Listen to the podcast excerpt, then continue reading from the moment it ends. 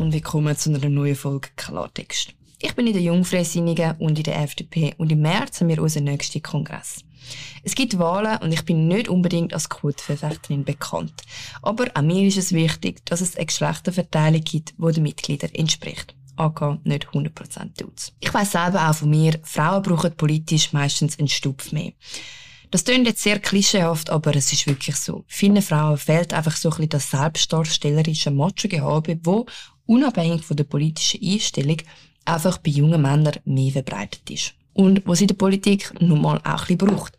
Wer sich selber nicht gerne reden hört, dann wird sie in der Politik recht schnell zu dumm. Die Vorarbeit rund um die Wahl am Kongress haben mir mal wieder schön zeigt, wir sollten wirklich mehr Frauen portieren. Ich habe nämlich ein paar Frauen angefragt, ob sie sich eine Kandidatur nicht vorstellen könnten. Weil ich auch weiss, viele melden sich nicht von allein. Man braucht jemanden, der so ein bisschen an einen glaubt, dass man das Gefühl hat, dass man es könnte. Ich bin genauso. Und lustigerweise haben viele von denen gesagt, ich glaube, ich hätte zu wenig Zeit, um das richtig zu machen, würde aber gern. Und ganz im Ernst, seit ich in diesem ganzen Zirkus dabei bin, habe ich das, glaube ich, noch von keinem einzigen Typ gehört. Frauen machen sich Gedanken darüber, ob man etwas auch wirklich würdig kann vertreten kann. Männer sehen eher ein Amt und finden, das mache ich.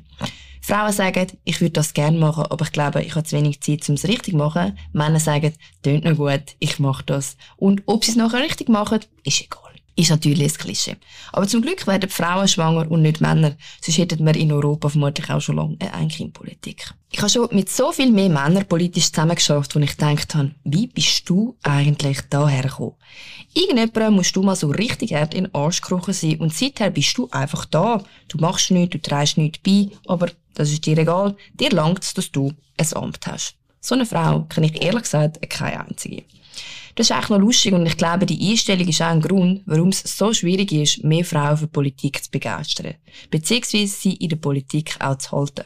Und das machen die linken Parteien wirklich einfach viel besser. Da muss man ihnen ein Kränzchen widmen. Was noch dazu kommt, ist, dass man als politisch aktive Frau sehr, sehr viel Kritik ausgesetzt ist.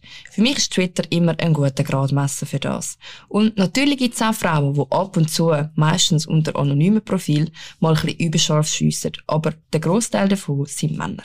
Und das hat nichts mit der politischen Ausrichtung zu tun. Mir passiert das genau gleich wie Frauen, die weiter links stehen. Vielleicht sind es andere Vorwürfe, aber stehen bleiben tut's.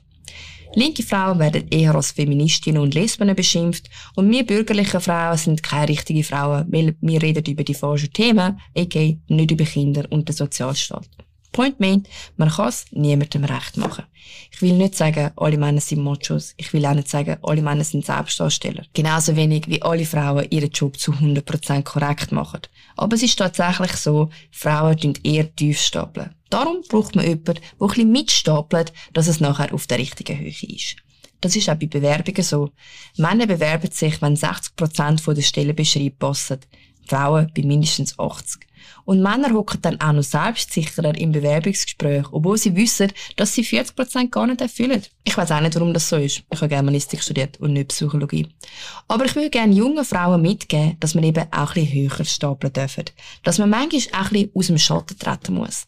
Ich glaube, alles kommt davon, mit was für Leuten man sich umgibt. Wenn es Leute sind, die schnell neidisch sind oder wo man Erfolg nicht so wirklich teilen kann, dann wird es auch schwierig, sich für mehr einzusetzen. Also, lasst euch nicht klein machen. Und wenn ihr glaubt, ihr könnt etwas nicht, dann schaut euch an, was für Leute das bis jetzt machen und fragt euch, sind die wirklich besser wie ich? In dem Sinne wünsche ich euch eine gute Woche und ich freue mich auf die nächste Folge.